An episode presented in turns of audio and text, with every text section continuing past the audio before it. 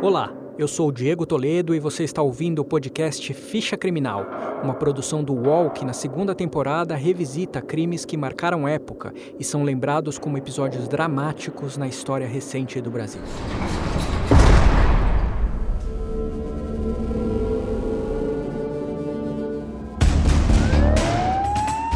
Mais de 100 homens executados em apenas 13 horas. Um presídio de segurança máxima dominado pelo Meio crime organizado. Essa é a cifra do maior assalto a banco da Menos história dois do país. soldados da Polícia Militar do Rio participaram da chacina.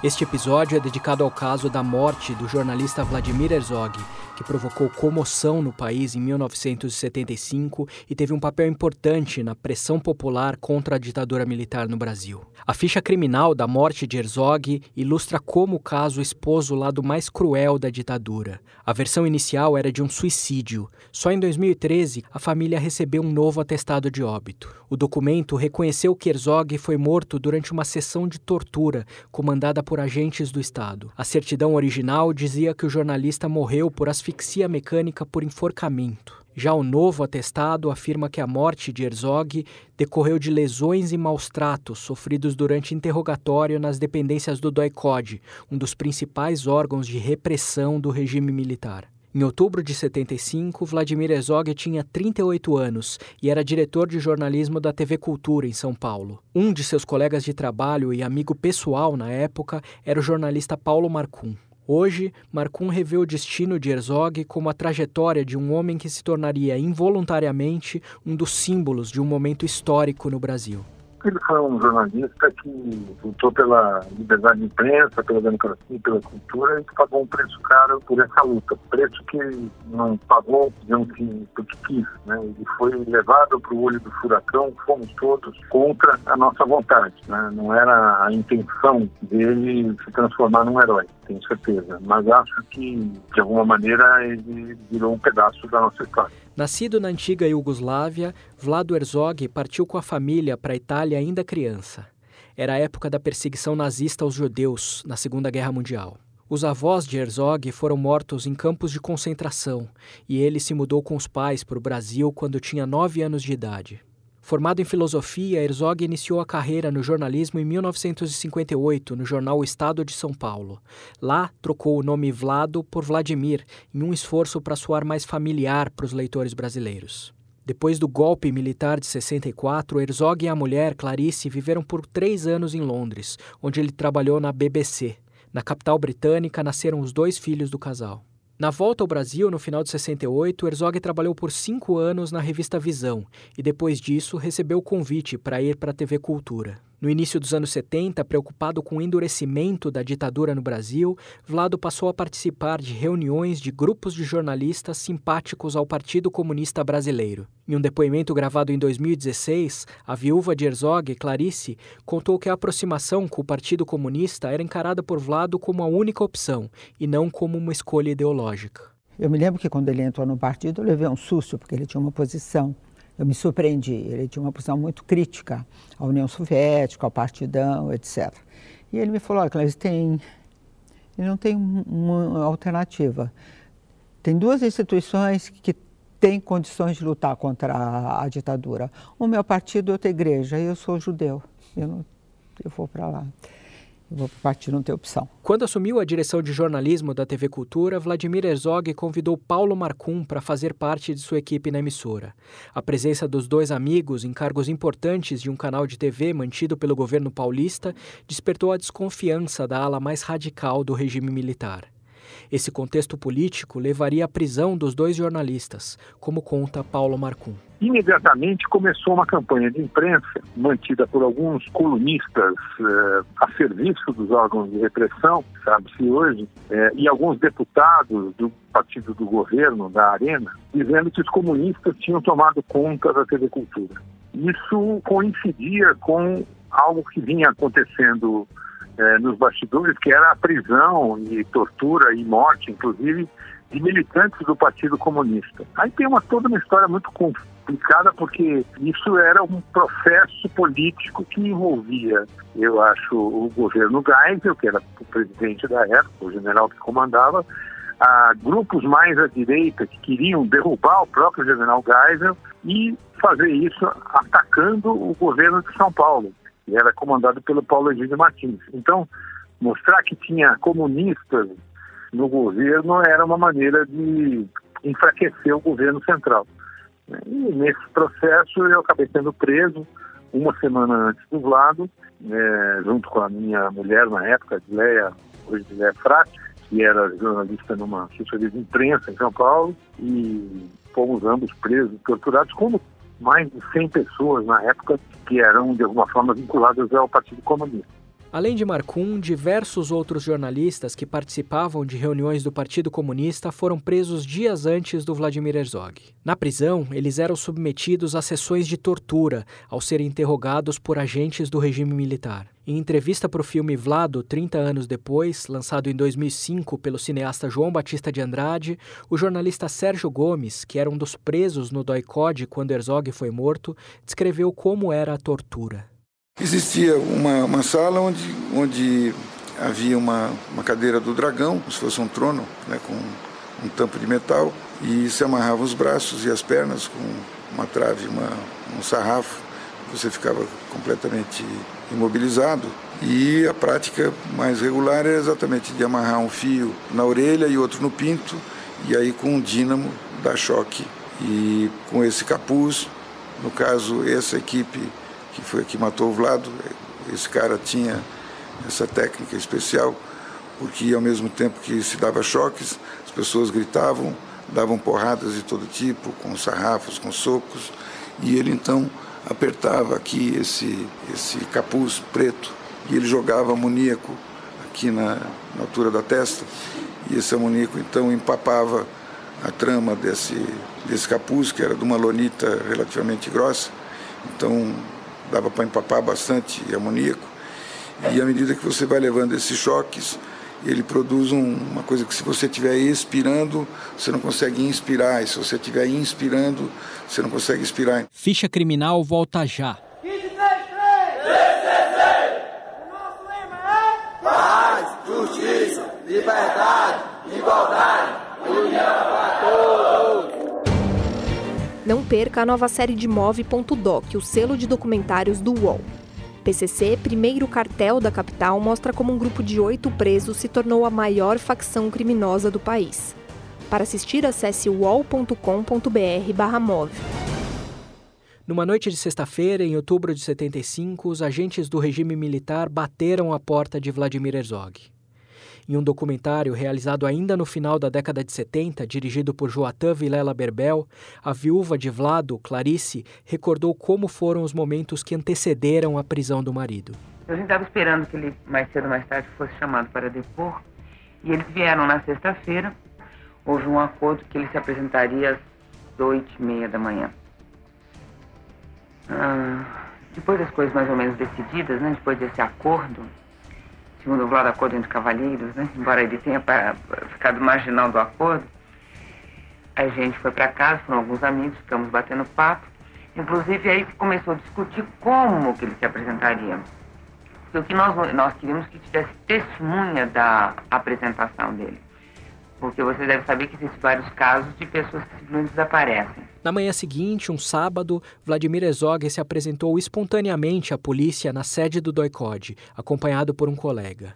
No filme Vlado, 30 anos depois, o jornalista Rodolfo Konder, que estava preso na sala ao lado do local onde Herzog foi interrogado, lembrou o que ouviu naquele dia. Como a sala onde ele estava era ao lado, nós logo começamos a ouvir os gritos dele, né? Aí ele começou a levar porrada. Ouvimos primeiro os gritos dele como quem está levando socos e tapas, etc. Mas depois os gritos dele se modificaram e eram gritos típicos de quem está levando choques elétricos, que os gritos são diferentes. Inclusive, quando você leva choque, o grito sai das entranhas, entendeu? Ele não, não vem aqui da garganta, ele vem lá de dentro, né? Aí depois botaram alguma coisa na boca, provavelmente um pano, mas ele continuava gritando Aí os gritos demoraram algum tempo, depois tudo parou de novo. Poucas horas depois de ser preso pela polícia do regime militar, Vladimir Herzog estava morto. No dia seguinte, o exército divulgou um comunicado em que afirmava que, ao ser procurado na sala onde fora deixado, desacompanhado, Herzog foi encontrado morto, enforcado, tendo para tanto utilizado uma tira de pano. O laudo original da polícia técnica dizia que o jornalista teria usado a cinta do macacão de preso para se suicidar. Uma foto anexada registrava a cena do suposto suicídio. Mas a imagem reforçou a desconfiança de que a versão era uma farsa. Herzog era mais alto do que a grade da janela que teria sido usada para o suicídio. Em um programa exibido pela TV Globo em 2005, o governador de São Paulo na época da morte de Herzog, Paulo Egídio Martins, comentou que a tese defendida pelo exército era insustentável. Como se nós fôssemos um bando de imbecis que não tivéssemos a capacidade, pelas fotografias, de distinguir um assassinato de um, de um suicídio. Além da foto, outro detalhe contrariava a versão de suicídio. O procedimento padrão na prisão era retirar cintos e cordões de sapato dos presos, exatamente para evitar que eles fossem usados indevidamente. No enterro de Herzog, a congregação israelita decidiu que o corpo dele não deveria ficar na área reservada aos suicidas. Em uma entrevista para a TV Cultura em 2013, o rabino Henry Sobel contou que o estado do corpo de Vladimir Herzog tinha sinais claros de que ele tinha sido assassinado. Eu não podia aceitar a versão oficial do establishment militar porque contraria a verdade o nosso homem da Hevra Kadisha, da Sociedade Funerária da Congregação Israelita Paulista, ele confirmou golpes e sinais de terror no corpo dele. Uma vez que, de acordo com a lei judaica, existe uma tahara em hebraico, uma lavagem do corpo antes do enterro propriamente dito. E nós averiguarmos que ele deve ser enterrado na área nobre do cemitério, ao lado do velório, um lugar muito, muito cobiçado. A morte de Vladimir Herzog e a tentativa de encobrir as circunstâncias em que ela ocorreu mobilizaram uma reação da sociedade brasileira. Seis dias depois, em 31 de outubro de 75, um ato ecumênico na Catedral da Sé reuniu 8 mil pessoas em um tributo a Vlado. Conduzida pelas três principais lideranças religiosas de São Paulo na época, a cerimônia teve o apoio do Sindicato dos Jornalistas do Estado, e o então presidente da entidade, Audálio Dantas, fez um apelo por paz. Este é um trecho do culto e das palavras de Audálio Dantas.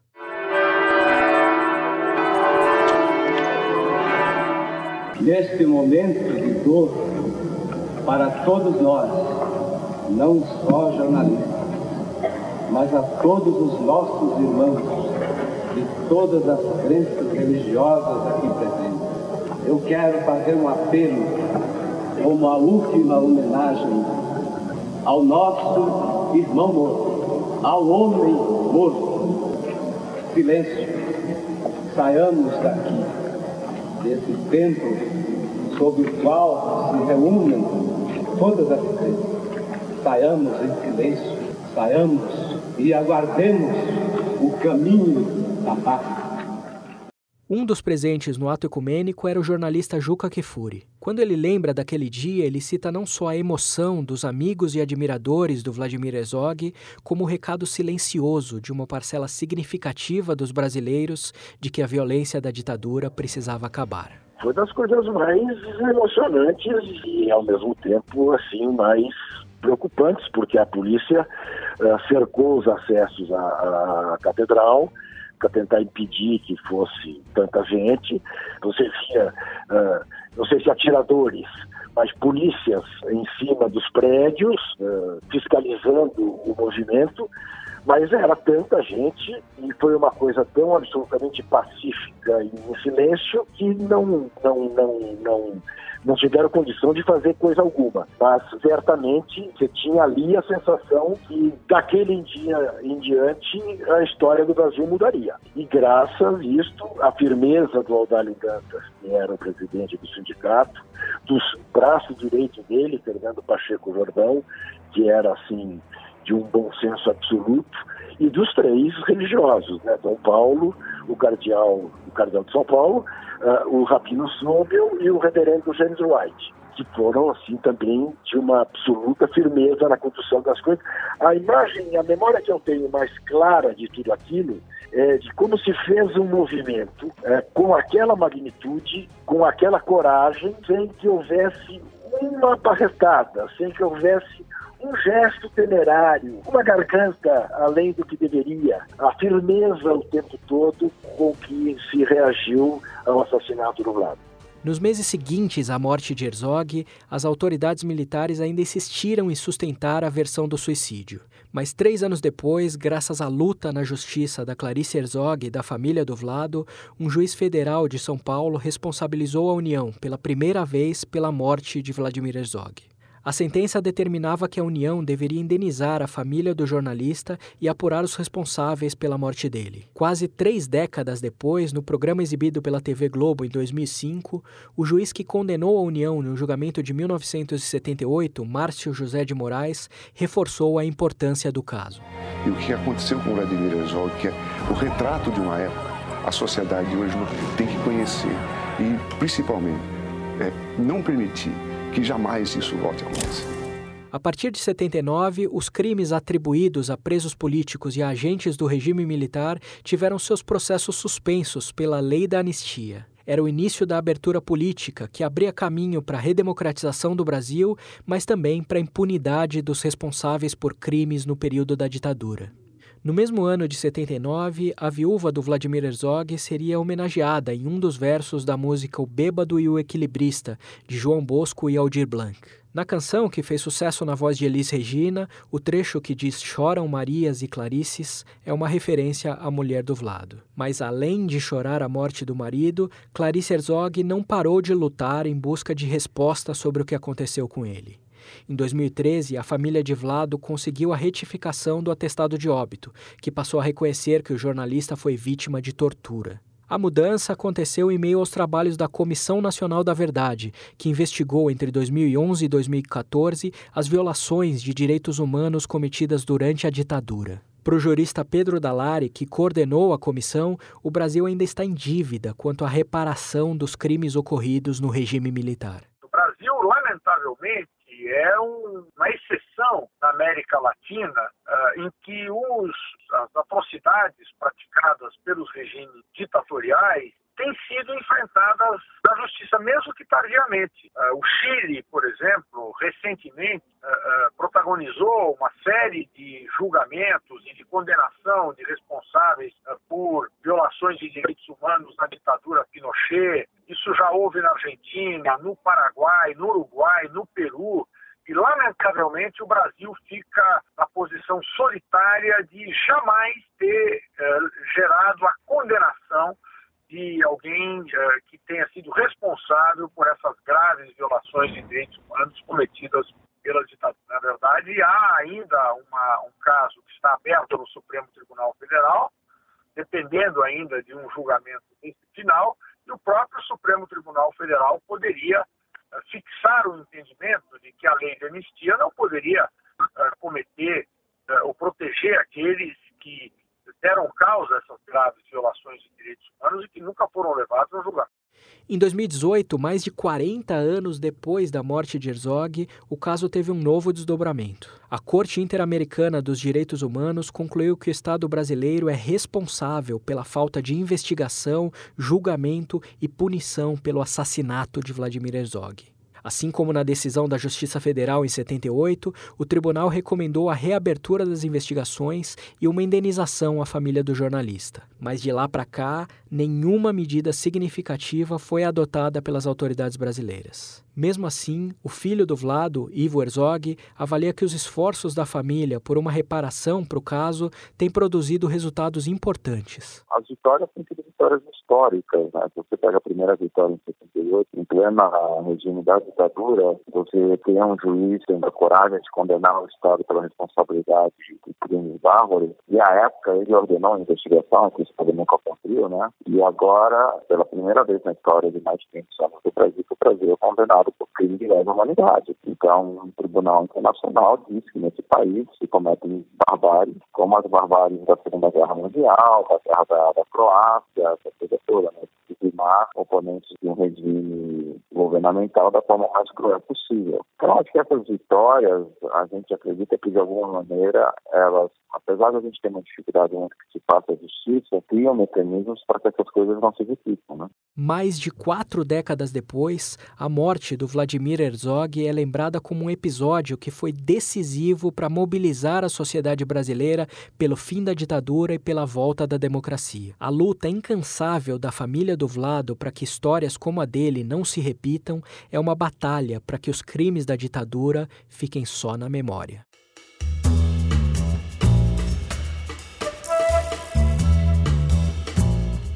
Este episódio de Ficha Criminal termina aqui. Você pode ouvir este e outros podcasts do UOL em noticias.uol.com.br podcasts. Ficha Criminal tem reportagem e locução de Diego Toledo, edição de áudio de Amer Menegassi e coordenação de Juliana Carpanês. Até a próxima!